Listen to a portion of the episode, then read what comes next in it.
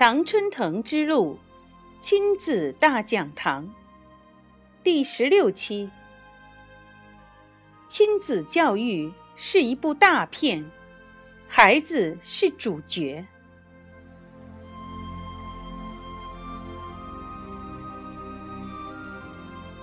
亲子教育是一部大片，这部大片至少要上演十八年。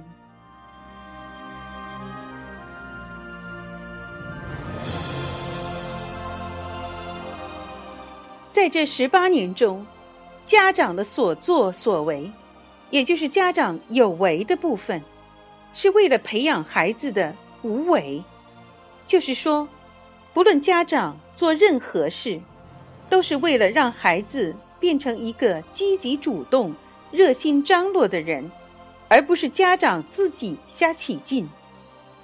在亲子教育这部大片中，主角是孩子。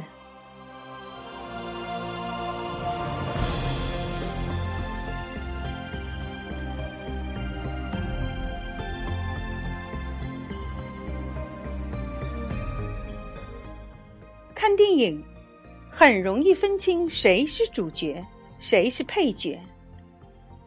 主角的曝光率总是最多，故事也多，最后成功的也是他们。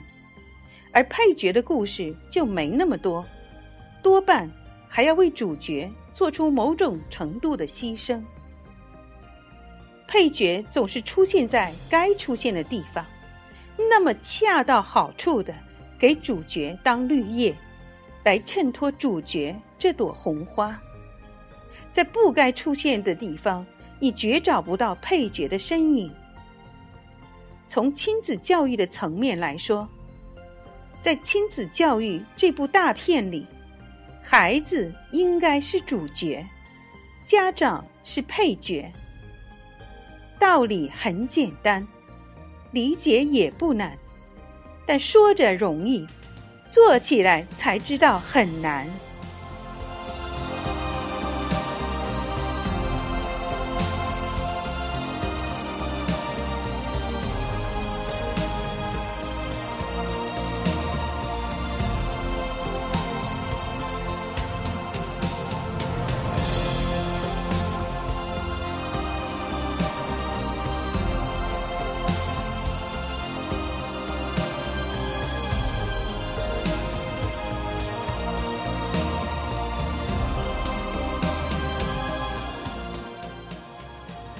常看到的都是家长在前面雄赳赳、气昂昂地走着，手里可能还拿着孩子的书包、衣服、吃的、喝的，而孩子则跟在身后，或者无精打采，或者三心二意的样子。在这个场景里，家长是绝对的主角，孩子却变成了配角。家长的本意是要孩子成才。但在孩子是配角的状态下，孩子如何能取得家长所希望的成才呢？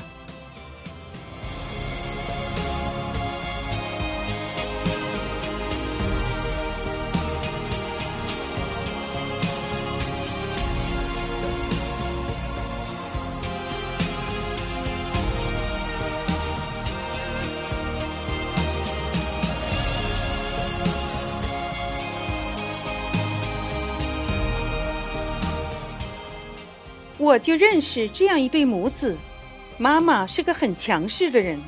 自从移民到新西兰，上学、拿学位、带孩子、收拾房子，什么都做得很好。就是自己十四岁的儿子，似乎是块心病，自己该做的都做了，但老是觉得孩子怎么就差一步呢？比如说，孩子该学的都学了，每天课后、周末。都安排的满满的，每天练琴的时间雷打不动，每天作业的时间也都是按规定执行。孩子的考试也还可以，每次都排在前面，但就是觉得哪里欠缺了一点。最近他看华人孩子打乒乓球也挺流行的，就让孩子也去打乒乓球。孩子听话去了，打的也还可以。比上不足，比下有余。但是这个妈妈是不会满足于比上不足、比下有余的状态的，她的标准是优秀。于是她到处留意，寻找改进的方法。一个机会，她知道了我和女儿的故事，就一定要来和我认识一下。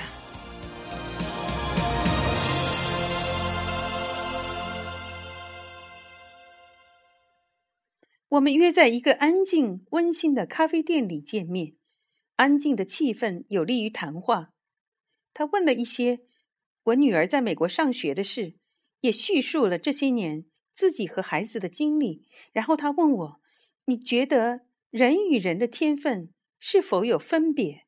比如说，有些人就悟性高，好像没做太多，但成绩也很大；有些人就悟性低，做了半天。”进步也不大。我想了想，说：“根据科学的标准，凡是智商属于正常区间内的，就都没有问题。至于悟性嘛，这个东西是看不见、摸不着的，很难下结论。但是孩子之间确实存在懂事早晚的情况。就人的一生来，就人的一生来讲，早晚都能懂事。”但就孩子眼前的学习来讲，成熟早会比较能占先机，但也不能说占了先机就能如何如何。我想更重要的是家长会比较有成就感。你说的太对了，我现在就是没有成就感。你想想看，我带孩子有多忙啊！他爸爸在国内，新西兰这儿就指着我呢。孩子还算听话。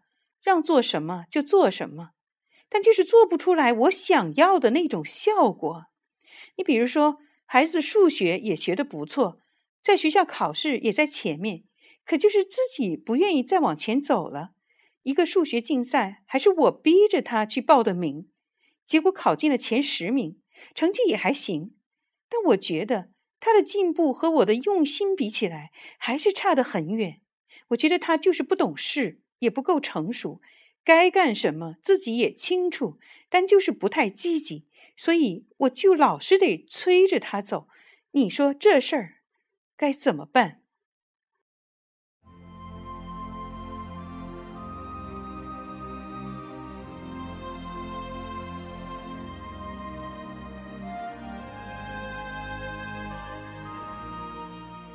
我听着话，分析着，我说。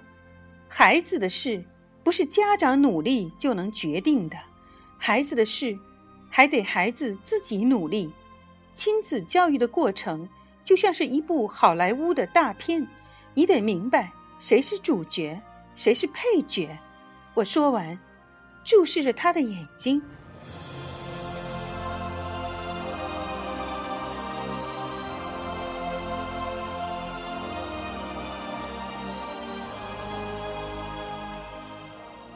主角、配角，他思考着。你的意思是说，我现在把自己当主角了，孩子成了配角了？他问道。在某些事情上可以这么说吧，因为你希望的是孩子的成功，也就是说，你做了这么多，都是为了孩子的成功而做的，所以你肯定是配角。主角是孩子要塑造自己，再通过配角的烘托。让主角的角色更丰满，但现在你抢了主角的戏了。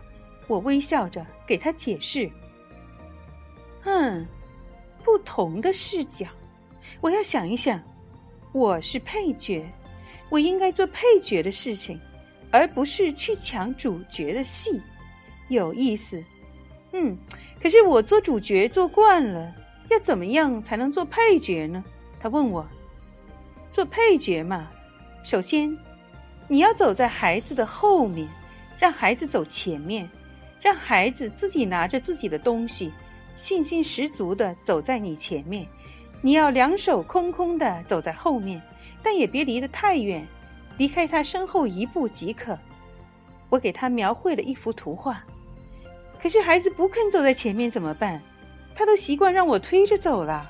他问道：“你首先要退后一步。”把推他的手缩回来，当然要慢慢的缩回来，也许太快会把孩子闪着。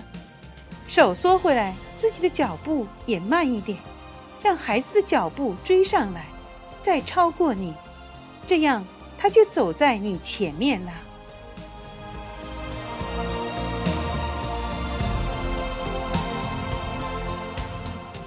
同时，孩子应该是自己拿着自己的东西，而不是你跟着做后勤，替他拿东西拿西的。你要袖手旁观，但是要做啦啦队，替你的孩子摇旗呐喊，但你自己并不参与比赛。我停顿了一下，等着他的提问。很清楚了，我的任务是配角，是啦啦队，我不要松手。我要放慢脚步，让孩子追上来，超过我。可是我觉得让我松手挺难的，而且孩子被管了这么多年，我一松手，他可能真的会闪着。我要放慢脚步，怎么说的都是我呢？我们不是在谈论孩子的进步吗？他问。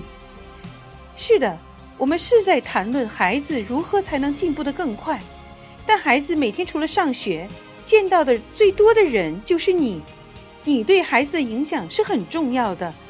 如果你能退为配角，孩子就有机会做回主角，然后你所希望看到的孩子的状态，诸如积极、主动、上进的状态才能出现啊！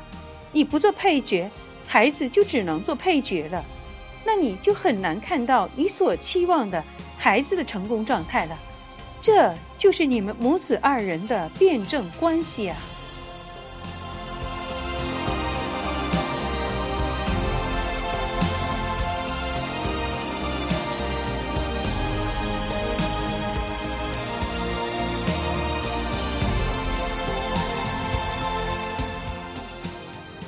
明白了，我就先试试做配角吧。其实我也不是真想做主角，还不是孩子不争气，我没办法嘛。他苦笑了一下。你这个主角变配角的转变不难，难的是孩子从配角变成主角，这个时间很难确定，你必须要等待。等待的时候记着，孩子全错就对了。所有孩子错的地方，正是他需要学习的地方。如果你批评他，他就不愿意继续学习了，这可不是你想要的结果啊！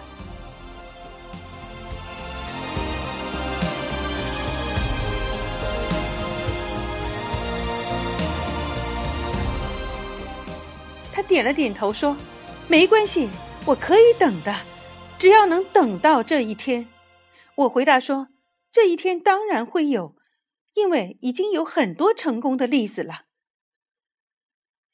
这次见面后，我有时会想，不知他的配角做的如何了。但我又一想，还是给他多一点时间吧，否则我打电话好像是催他似的。又过了一段时间，我接到他的电话，电话里他语气轻松。说请我出来喝茶，要感谢我。等我到了茶餐厅，看到他和他的儿子一起坐在那里。妈妈穿得很时尚，一看就是个能干的妈妈。儿子也是英俊挺拔，多棒的一对母子啊！我们落了座，这是适应过来向我们问喝什么茶。他们都把目光投向我，我赶紧说：“什么都可以的，你们决定吧。”他的目光投向儿子，儿子微笑了一下，转头跟适应说着什么。我们聊着，我也问了男孩的学校如何，自己喜欢什么活动。男孩应对自如。我冲着他妈妈眨了眨眼睛，意思是做得很好。他开心的笑了。趁着孩子上洗手间的时间。我们赶快聊了起来，他高兴地说：“你看，我儿子现在主动多了。按照你说的，我一直向后退做配角呢，现在他好像一下子成熟不少，说话办事儿也像个大人似的了。不过就是有时候这个分寸拿捏不好。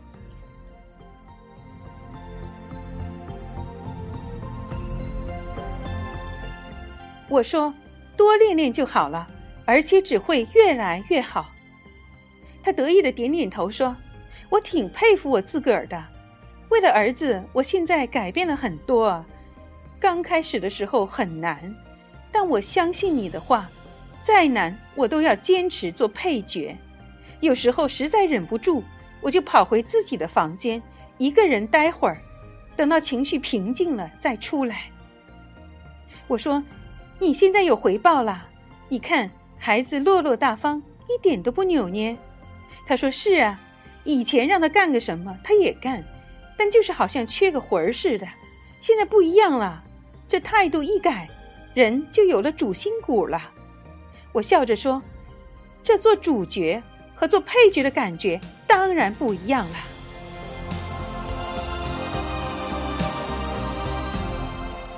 他说：“你还真说对了，孩子做了主角，从里到外都不一样了。”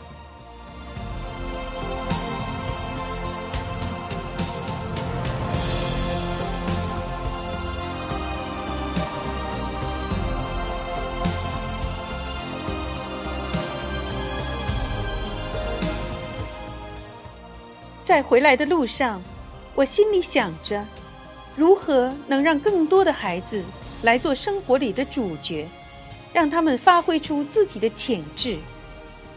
王阳明先生说：“圣人之道，五性自足。”家长所要做的，只是如何让这个五性彰显出来，而只有当孩子成为主角，才能有更好的机会。来彰显孩子们自足的悟性。